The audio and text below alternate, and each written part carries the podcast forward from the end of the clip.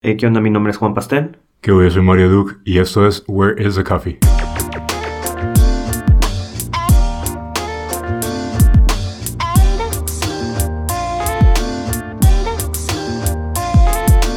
Hey, ¿qué onda todos? Bienvenidos a nuestro episodio número 6. Eh, el día de hoy vamos a platicar un poquito de lo que es eh, la accesibilidad. Eh, entonces vamos a empezar de lleno, Pastén, ¿por qué nos platicas un poquito qué, qué es esto? Simón, um, la accesibilidad, en, en sí la accesibilidad, el- el- la definición de accesibilidad es el grado o nivel que tienen las que tienen todas las personas para poder utilizar un objeto, visitar un lugar o, o acceder a un servicio. O sea, es el nivel que tiene tu servicio, tu, tu producto, para que sea accesible, o sea, para que puedan utilizarlo todas las personas, ¿no? Ok. Sí, eh, puede que sea un, un- tema algo trendy, algo en cuanto a nuestra área, que es la tecnología, pero simplemente no lo es, ¿no? Es algo que se necesita siempre. Sí, man. Sí, y es algo que ya tiene mucho, ¿no? Que se definió, o sea, estamos hablando como de 2000, 2001, ¿no? Sí, sí, y, y- y es un tema muy importante que no le damos la importancia, al menos aquí en México, no lo tenemos en Sí. cuenta. Sí. Y, y ese es el más que nada la accesibilidad. Para todos aquellos, en lo personal, nomás decían accesibilidad, lo veía como, ah, nomás el- los daltónicos, algo de colores. Sí, man. pero no es eso. Sí, eh, pues, o personas que tienen discapacidades. La accesibilidad puede ir más allá de personas en, en cuanto a problemas físicos de las personas. La accesibilidad también pueden ser cosas como que alguna página tarde mucho en cargar, que tarde 10 segundos en cargar, pues no es accesible. Que una página de internet que la ves en el celular y se va toda fea porque no es este, responsiva, pues no es accesible también. Eh, otro ejemplo que también que de accesibilidad podría ser es que es difícil de entender el texto, que lo estás leyendo y no lo entiendes, pues simplemente no es accesible porque las personas no lo entienden. Ok. Eh, y algo que estuvo curado también, que lo vi como un ejemplo de problema de accesibilidad, es la restricción de contenido en otros países, que lo hemos visto ahorita, ¿no? En la- ya en la actualidad comúnmente, que no puedes ver algo en- porque estás en México. Ah, pues, sí, es, man. un, es un problema de accesibilidad, Clásica, ¿no? sí. Sí, porque pues, estás en México y quieres ver algo, quieres consumir un producto o algo. No, nomás en Estados Unidos es como es un problema de accesibilidad. Entonces, problema de accesibilidad hay que verlo como un problema en cuanto a problemas físicos que tienen las personas, eh, que, tienen que tienen capacidades técnicas, eh, cognitivas o físicas, eh, discapacidades. Sí, man. Sí. Eh, entonces, es, es eso más que nada en sí lo que es los ejemplos de accesibilidad. Es, va más allá de esos problemas. Sí, es como, entonces como tu capacidad de accesar o utilizar un servicio, ¿no? In- incorporando como tu contexto, ya sea este, capacidades físicas, tu localización, como simplemente qué tan, qué tan fácil o difícil es, es acce- acceder y utilizar un, un servicio, ¿no? Posiblemente. Sí, ahorita para, para mencionar existen tres tipos de, de- de accesibilidad. eh, problemas, bueno, maneras. eh, problemas de la accesibilidad, que es la accesibilidad permanente. En- esa es la accesibilidad, problema de accesibilidad que es como la ceguera, eh, daltonismo, eh, problemas motores, etcétera, etcétera, ¿no? Ese es que ya no se va a quitar nunca. Condiciones físicas, sí. Eh, la temporal. Esta es para, había ejemplos que mencionaban que una persona que se haya tatuado el brazo y no lo puede utilizar. Ah, ya. Es un problema de accesibilidad. Tiene un problema de accesibilidad. Va, va- va a tener algo, ¿no? Sí, en cuanto a la accesibilidad. Que se quebró el brazo, ¿no? Entonces, eso sería otro, otro ejemplo. Y la situacional. Esa también está curada. Y va más al contexto. ¿sí? En- Salía en el ejemplo de que alguien estaba cargando algo o que una mamá estaba cargando un bebé con una mano, con un brazo, y no tiene disponible un brazo. Ah, ok, sí. Sí, y no es un ejemplo de accesibilidad, pues, permanente, ¿no? Que no tiene una persona un brazo. Sí, claro. La mamá tiene el brazo ocupado con el bebé y, y, pues tiene que hacer todo con el otro brazo, con la otra mano. Ok. ¿sí? O otra eh, situacional es este que estés utilizando un producto eh, afuera del aire libre y que no puedas verlo porque no La ves la luz, la luz te cala. Entonces también es otro, otro tipo de problema, ¿no? Ah, otro ok, tipo ok. de área situacional. Ya. Ok, eh, ahora, ¿por qué estamos hablando de esto y por qué, y por qué es un tema importante, no? Eh, como, como decía Pastén hace rato, como que siempre pasamos esto como a segundo término. Siempre pensamos es como que, ah, pues es, es bien poquita gente la que lo necesita. Nombre. Este, casi nadie va a necesitar que mi servicio les dé opciones como accesibilidad, entonces, ¿para qué le, le invierto, no? Y, y sobre todo ahorita, esta es una noción bien, bien, bien equivocada porque ya las estadísticas te dicen como que, ¿sabes qué? Ahorita ya hay un montón de gente que está necesitando eh, que pienses en ellos, ¿no? Que pienses en, en, darles opciones de, de acceso fácil, ¿no? Este, tenemos unos números nada más como para, para poder este, plasmar cuál es el impacto de esta área. Eh, estábamos viendo, por ejemplo, eh, de 2009 a 2014, el número de personas que usaba tecnologías de asistencia como, como estas ondas que, que te leen en voz alta lo que hay en una página, sobre todo para gentes con dificultad de, para ver, Sí. eh, subió del 12% al 82%. O sea, esto significa que mucha gente que no está usando computadoras y que tiene dificultad de visión se está incorporando a Internet y está empezando a utilizar este, la tecnología, ¿no? Sí. Eh, y la otra es como, fue como un, un estudio que hizo Google para, para de cierta manera derribar como ese mito de que los usuarios con, con problemas o con discapacidades son la minoría. Este, lo que, lo que vio Google en este estudio es, por ejemplo, que en Estados Unidos hay más gente eh, con dificultades para escuchar que el total de la población en España eh, que está conectado a Internet. No, madre. O sea, más que un país entero, en- solamente en Estados Unidos, gente que no puede escuchar, ¿no? O, o gente con dificultades para ver o que están ciegos por completo. Hay más gente en Estados Unidos que la población total de Canadá que está conectada a Internet, ¿no? Uy, sí, es bastante. Entonces, ajá, exacto. o sea, n- no estás hablando de minorías, estás hablando de países enteros que, Sí. que tienen dificultades, ¿no? Para, para utilizar servicios. Entonces, cuando estás hablando de esto, eh, no estás hablando de minorías, estás hablando de un- una base de usuarios muy, muy grande, ¿no? Entonces, eh, si, si lo ves desde este lado, el impacto de, de los temas de accesibilidad son, es muy grande. Y para, para, para crear un, un producto o un servicio accesible, vamos a hacer mención ahorita de, de ciertos puntos, de ciertas recomendaciones, pero siento que es, punto importante es de que ya tener en cuenta que la accesibilidad tiene que ser un requerimiento en cuanto a tu producto o servicio que brindes. Simón, Sí, no tiene que ser algo como un feature, simplemente pues no, o sea, ¿por qué estás pensando en eso como un feature? no es un plus de tu aplicación. Mm, ¿no? Claro que no, absolutamente no. Tiene que ser un requerimiento simplemente para que puedas a- accesar, que toda la gente pueda utilizarlo, ¿no? Simón. Y, y cómo se logra esto, crear un producto o un servicio accesible, sino simplemente tener un mindset o un equipo que esté en el mismo canal. Simón. Y, y es trabajo absolutamente de todos. Por ejemplo, puede ser, por ejemplo, pero ¿por qué nivel ejecutivo? O, o el dueño del producto o servicio. Simplemente porque él es el responsable de ejecutar y soportar que, que el producto sea accesible, o sea, de, de apoyar esta función, de apoyar esta, esta inclusión a este producto, ¿no? Simón. ¿sí? Eh, los project managers o los, o- o los, o los- sí, los project managers, pues se tienen que asegurar de que la accesibilidad sea incorporada en el planeamiento de todo tu desarrollo del producto. Claro. Ellos lo tienen que tener en cuenta para que, ah, ok, vamos a incluir todos estos, estos principios, eh, planearlos también, pues para que, lógico, es un poquito más de trabajo, pero lo vamos a lograr. Simón. ¿sí? Eh, y ya entran a cuestiones, por ejemplo, cuestiones de diseño. Y ahí sí voy a, a entrar un poquito más a, a detalle. Como punto principal, pues los colores y los estilos, ¿no? Que es, es, es en cuanto al área visual del diseño. Y tener en cuenta que los colores no tenemos que tener mucho en cuenta problema con los colores, porque a veces seleccionamos colores y hay problemas con las personas que tienen daltonismo, ¿no? Sabemos que una de cada 12 personas tiene problema de daltonismo, una de cada 30 eh, son mujeres. No, una de cada 200 este, son mujeres y una de cada 30 personas tienen problemas de visión baja. Wow. Y una de cada 188 es eh, ciega. Entonces sí son números importantes. Entonces el, el punto importante en cuanto a yo como diseñador a hacer buen equipo para tener una accesibilidad en, en conjunto es tener una buena estilos y unos buenos de colores, un Claro. gama de colores, ¿no? ¿Y cómo es eso? Pues los contrastes simplemente, ¿no? Simón. Sí, y ahorita que hablas de contrastes, eh, de hecho hay, para ese tipo de cosas hay como, como guías ya bien definidas, ¿no? O sea, ya, ya hay cosas bien estructuradas de cómo puedes eh, prestar la atención a este tipo de usuarios, ¿no? Sí. Eh, cuando hablas de contraste, de hecho hay este, ya hay parámetros establecidos en los que te dicen como que si vas a usar, digamos, un fondo completamente blanco para tu, para tu sitio, el color de tu texto debe ser, debe tener un, este, un ratio. ¿Un radio? Mm, No, sé cómo si se es dice. el radio, de hecho. Sí, pero simplemente te dicen como que el color de tu texto tiene que ser 4.5 veces más oscuro que, que el color de tu, de tu background, ¿no? Y, y si te pones a hablar de gente como ya mayor de 65 años, te dicen, entonces intenta que sea 7 veces más oscuro Oh. que el color de tu background, ¿no? Entonces, este, son, son un montón de cosas que considerar, no solo el hecho de que se vea bonito, ¿no? Sino que sea, que sea sencillo y que sea fácil de... Sí, completamente.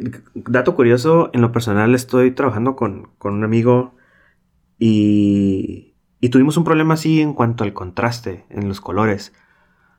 Eh, no miraban, es un, es listado y tenían que diferenciar de quién había ganado sobre quién. Ya.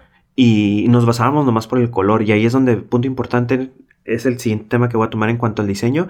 Nomás nos basábamos sobre el color. Decía ganador, pero en cierto color y no se identificaba. Ya. Y lo más curioso es de que dos personas en mi círculo cercano de, de amigos tenían problemas de daltonismo, tenían problemas de identificar los colores. Y me decían, no, es que no lo batallan para leerlo, batallan o no lo miraban. Entonces sí fue como que, ok, estamos mal, tenemos que cambiar. Sí. Y pusimos otro, otro símbolo que quisiera que ident- identificaran a dónde cargaba más el ganador. Ah, ya. Y, y cambiamos, no cambiamos el color, pero sí pusimos un más grueso, ¿no? Esos detalles en cuanto a visuales para poder atacar el daltonismo.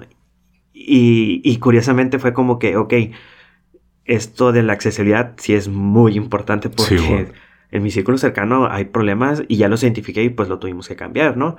Y este, porque es este producto, ya está fuera en el mercado y ya está usándolo por personas y nos topamos con eso como primer punto a los meses que salió. Sí, es cierto. Entonces, y otra cosa curiosa es de que estábamos primero enfocados a personas adultos jóvenes y nos tocó el, y ahorita nos extendimos y ya crecimos el, el rango de persona, de la edad, y a 50 años y a mi amigo le pasó de que, oye, se miraba bien fea la aplicación porque ten- la- esta persona tenía el zoom en, la en, la- en el Ah, celular. ya. Todo Entonces, estaba más grande. Simón.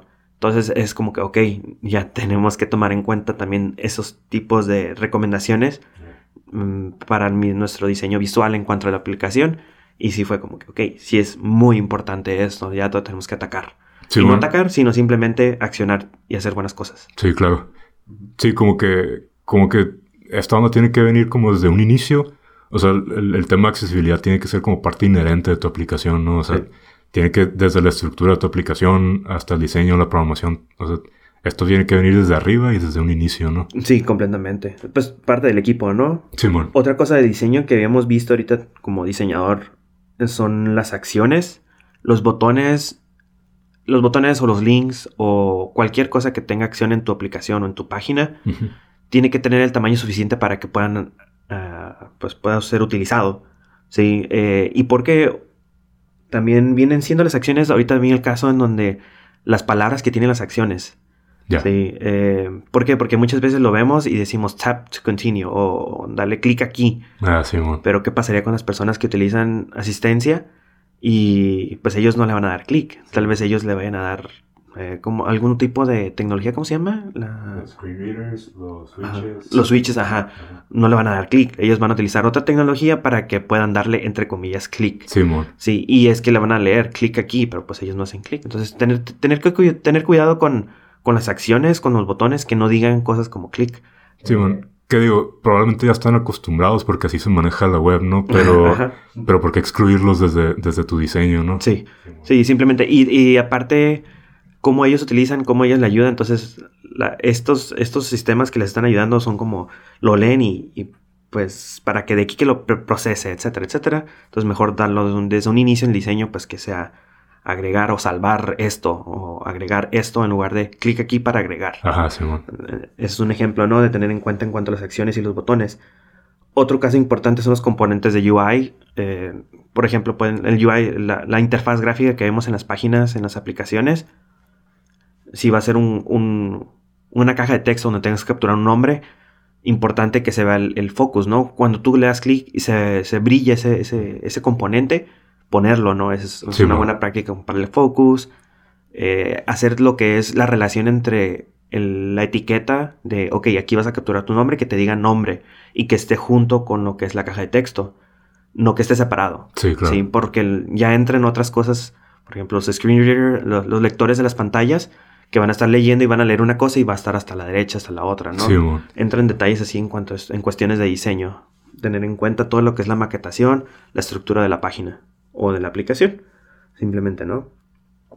Otro, otro punto importante para cuestión de diseño y la, la accesibilidad son los flujos. Y es como te estaba comentando hace ratito, Pato, es un ejemplo que me cayó en el 20. eh, en cuanto al, al- al focus, el focus es cuando un elemento en tu página o en tu, en, en tu aplicación se pone como para que ya le puedas dar clic o lo puedas accionar sobre ellas, ¿no? Entonces, el focus, cuando tú abres un modal, pues vas a dar clic. Si utilizas la página por medio del puro teclado, vas a ver que se puede abrir- abrir modal, le vas a abrir y se abre una pantallita. Pero cuando te cierras, ya perdimos el focus. Sí. Entonces, es como la analogía es: si vas a entrar a una tienda por una puerta, no te vas a salir por una ventana. Tú Ah, tienes que salir por la puerta y vas a regresar a donde estabas. Claro. Sí, entonces tener en cuenta ese tipo de flujos en cuanto a la accesibilidad de que si va a entrar por aquí a una página y se regresa, pues que se quede donde estaba. Simón. Sí, para que la persona que utilice alguna asistencia pueda seguir utilizándolo normalmente y no tenga que regresar otra vez a iniciar todo el proceso. Siempre pensar, ¿no? Como en el flujo, de por dónde entra, por dónde sale y, y siempre devolverlo como al mismo Sí, lugar, ¿no? al mismo lugar. Eso es, eso es muy importante en cuanto al diseño. Otro caso importante que va relacionado con, con lo que es los colores y los estilos en cuanto al diseño son los, son los errores, perdón. Eh, los mensajes de error. Muchas veces ponemos en las páginas de que nos falta el número de teléfono y no se pone en rojo. Ok, sí es cierto. Pero una persona que tenga algún problema de daltonismo eh, o una persona que esté leyendo la página o el- tu, tu aplicación con un, con una- un screen reader no lo va a ver rojo. O Sí, el screen reader nomás no va a identificar que está rojo. Si no, tenemos que dar un poquito más de contexto que está pasando. No, no basarnos nomás simplemente por el color. ¿sí? Tenemos que decirle un mensaje de error. eh, por favor, captura tu número de teléfono. O número de teléfono requerido. Por favor, captúralo en lugar de nomás poner rojo o un icono rojo, ¿no? Tenemos que tener mucho en cuenta eso. Por más elegante que queramos que se vea, por más bonito, simple como Apple, simplemente no, tenemos que hacer las cosas bien para que sean accesibles. Sí, es cierto. Sí, eso es muy, muy, muy importante. No basarse nomás en los colores, dar más contexto simplemente para todos. Simón. Sí. Y eso es por más o menos por parte de, del- de lo que es el diseño a grandes rasgos. Y ahorita sigue el otro rol que es importante para que tengamos un buen equipo en cuanto a accesibilidad es el desarrollo. Simón. Y ahí sí, en lo personal, yo nunca, nunca, nunca, nunca me había dado cuenta que tiene muchísimo que ver el desarrollo, todo el código que ustedes escriben, Pato, para que un producto sea accesible. Sí, la neta, y es, eh, como dices, o básicamente la implementación del sitio, lo, que ya va a ser tangible por el usuario, es lo que se está implementando, ¿no? A nivel de, de programación. Y es, es, sí es bien importante y, es bien triste, por lo menos yo en lo personal, ¿no? Como, como ignoro a veces como todo ese tipo de cosas. Hace rato te platicaba como que ah, con el editor de texto que uso para programar, te da como pedazos, te, te da pedazos de código ya prehechos para que no tengas que escribir todo al- a la vez, ¿no? Y, y se me hace bien triste porque esos mismos pedazos de código te dan como ya las opciones de accesibilidad para que tú las, las plasmes en el código. Y yo siempre, casi siempre es como que "Ah, esto no lo voy a ocupar y lo borro, ¿no? Entonces, o sea, estoy mandando a toda esa gente que necesita eh, como cosas de, accesibilidad, pues la estoy mandando por el caño, ¿no? Porque yo, lo, yo lo considero no importante, ¿no? Y es, es, es bien triste y, y siento que la mayoría de, del desarrollo va, va en ese sentido, ¿no? Sí. Eh, pero bueno, entonces, si estamos hablando de programación y de lo importante que es implementar este tipo de cosas, hay, hay muchas técnicas y hay muchas cosas que podemos tomar en cuenta cuando estamos este, programando, ¿no? Eh, la primera, eh, probablemente muchos lo hemos visto, pero los que no, eh, estaría curada que nos meti- metiéramos a investigar. Está lo que es el concepto del área, Ok. que básicamente es tú cuando estás programando, eh, establecer como un, un nivel lógico de cuál es la estructura de tu página eh, para que la gente con discapacidades que está usando este algún método de interacción distinto como lo que son los lectores de pantalla o los switches, para que esos métodos sepan cómo está organizada tu, tu página y cómo ayudarle al usuario a navegarla, ¿no? Este y, y pues rápidamente, no sé si ya explicamos, pero pues por ejemplo el, el screen reader lo único que hace es este checa toda tu página, ve cuáles son como los títulos, eh, cuál es la, la jerarquía de la página y se le empieza a leer en voz alta al, al usuario, ¿no? Ya. Entonces, obviamente, para usuarios que tienen problemas de, de visión, están los, eh, los switches, que son básicamente botones que el usuario presiona. He visto switches que, que los usan con las manos o switches que los usan con la parte de atrás de la cabeza para gente que no puede mover las manos. Ok.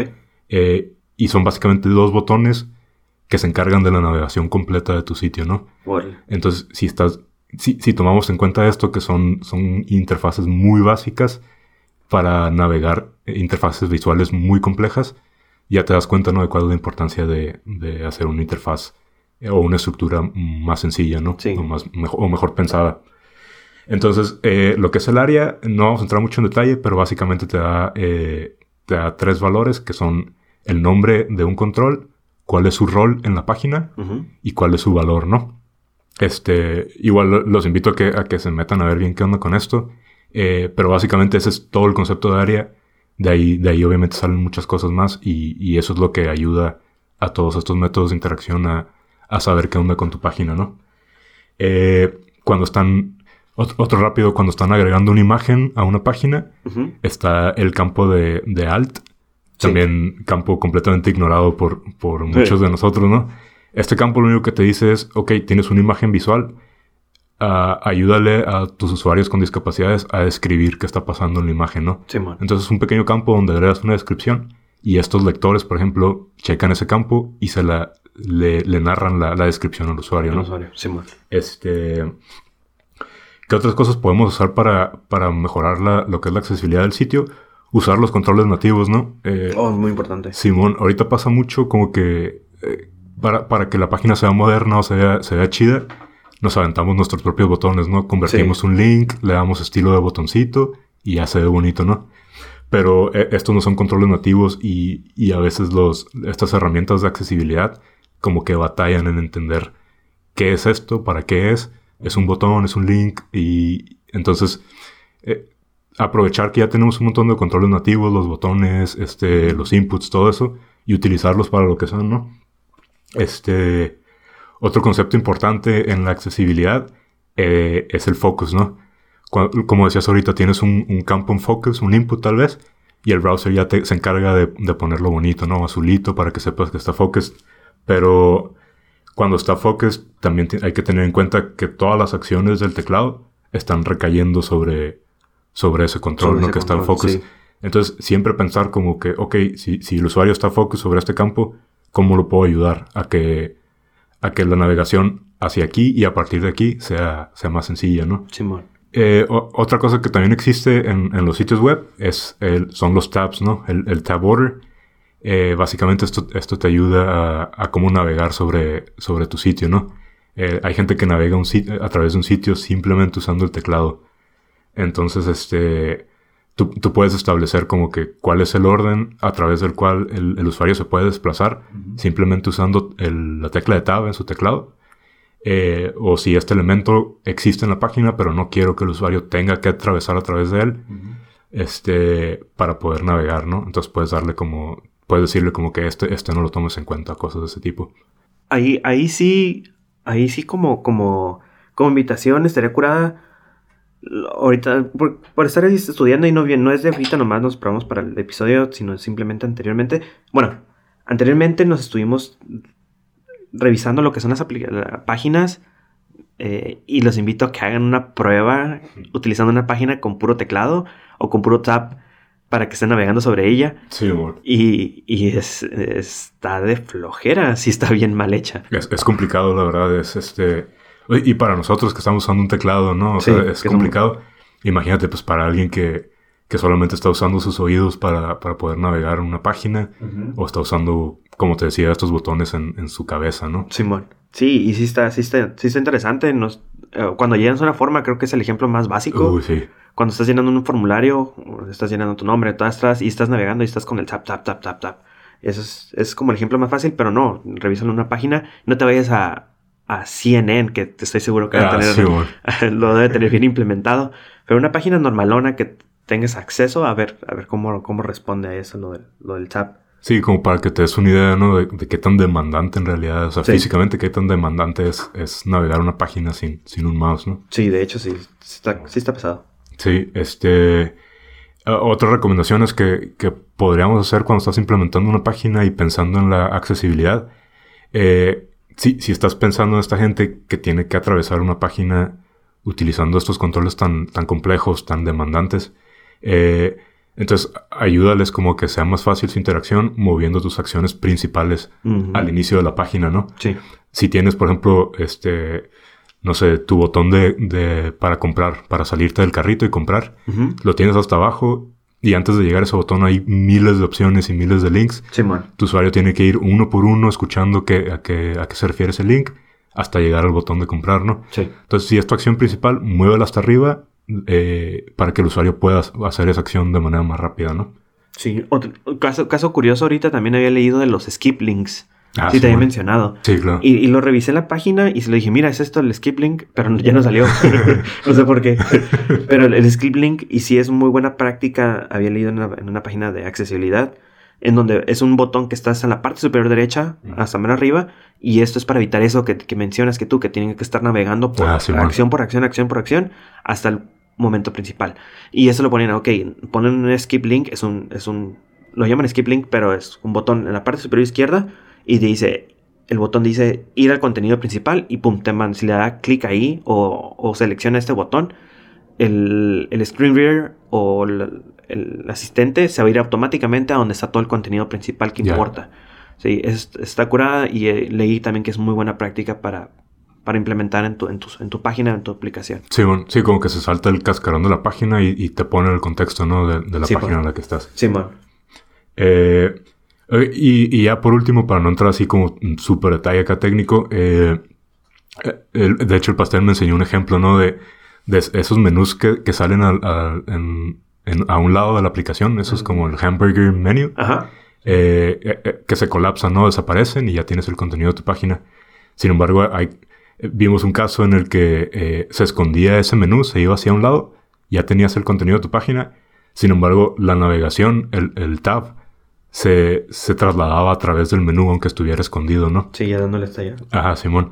Entonces, este, pues esto, o sea, para, para nosotros, pues es sencillo, ¿no? Pero una persona que no está viendo la página, eh, como que qué tan difícil le puede resultar comprender que un menú ya se escondió, sin embargo, tu, tu lector de, de la página, de todos modos está navegando a través del menú porque, Sí. porque en la estructura de la página sigue ahí, ¿no?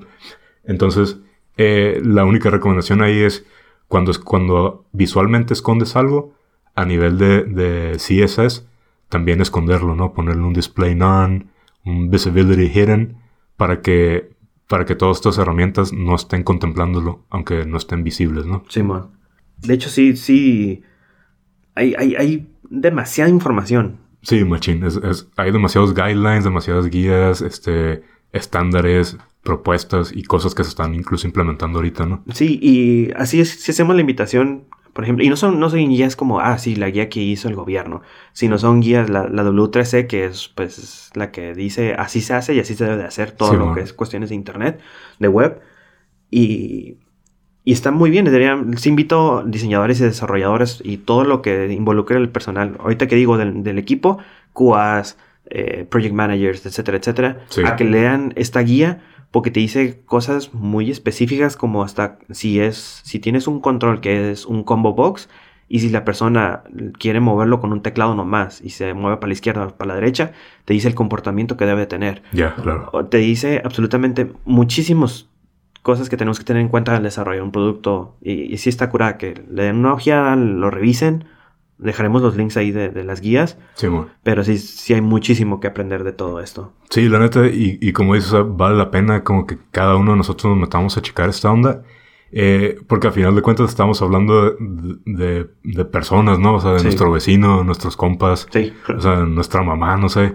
O sea, gente que también quiere ser parte de todo esto que estamos usando y, y que a veces los excluimos, ¿no? No nomás porque podemos o porque nos da flojera o porque simplemente, o simplemente porque somos ignorantes al respecto, ¿no? Sí. Y, y ponerse un poquito más en sus pies. O sea, hay herramientas, hay plugins que usan en la computadora o en el celular. Y prenderlo y ver cómo funciona, ver cómo, cómo, cómo sirve o cómo, qué se siente estar escuchando. Puse, utilicé un screen reader como ejemplo y te lee absolutamente todo. Y, y miré otro ejemplo donde las personas con discapacidad que utilizan eh, screen reader lo tienen a una velocidad impresionante. O Sí, sea, lo tienen súper, súper, súper rápido. Y era como que, ay, ¿cómo le entiende? Pero es, es como... Y están navegando sobre un foro. O sea, y es un foro. Y con un montón de texto, o sea, súper cargado. Súper cargado de texto, de links para las demás cosas. Y lo podían navegar como si nada. Entonces sí es ponerse en los pies, pensar en ellos y, y tenerlos en cuenta siempre. Sí, la neta, y, te- o sea, y, y verlos a ellos. o sea, estuve viendo varios videos en, en YouTube ah, de gente usando estos, estos dispositivos, ¿no? Simón. Y te ponen los pies en la tierra, o sea, estos vatos le están echando ganas a pesar de lo que estamos haciendo. Sí. Entonces, si les hacemos el paro, o sea, puede ser mucho más fácil para ellos, ¿no? Puede ser, vaya, lo estamos incluyendo en, en esto que estamos haciendo nosotros. Simón. Eh, y bueno, ahorita que mencionabas de, de Cuba, ahorita que estamos hablando de todo ese flujo, ¿no? Oh, de, sí. de, de cómo, de cómo se implementa desde, desde arriba hasta, hasta el último nivel, ¿no? Cuba, Cuba para, para aquellas personas es, eh, son las personas en, dentro de un equipo de desarrollo que prueban las cosas antes de que salgan. Sí, bueno, que se aseguran que no tenga defectos, que esté bien implementado. De cierta manera son como los que nos ponen los pies en la tierra los programadores, ¿no? Sí. Porque a veces nos pasamos de lanza. Eh, para, para la gente que está escuchando, sé, sé que hay varios cubas que, que de repente nos escuchan. Simón. Eh, también hay muchas herramientas para ustedes para que puedan validar como que, que esto esté bien implementado, que haya, que haya eh, conceptos de, de accesibilidad eh, tomados en cuenta en el diseño, ¿no? Eh, para ellos hay, hay muchas herramientas de usabilidad y automatización para comprobar que está implementado.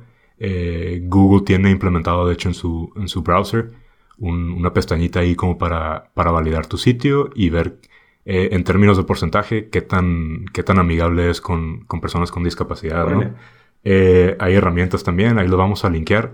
Hay una que se llama Axe, Axe Coconut, que básicamente hace lo mismo, te se mete así a nivel bien profundo de tu página y te dice cosas tan, tan específicas como, ¿sabes qué? A este botón le falta descripción de qué es Oh, o qué hace.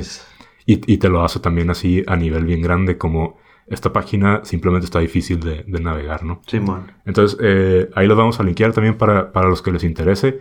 Son, son herramientas bien, bien, bien completas. Sí, es- para... eh, hay que tomarlo en cuenta.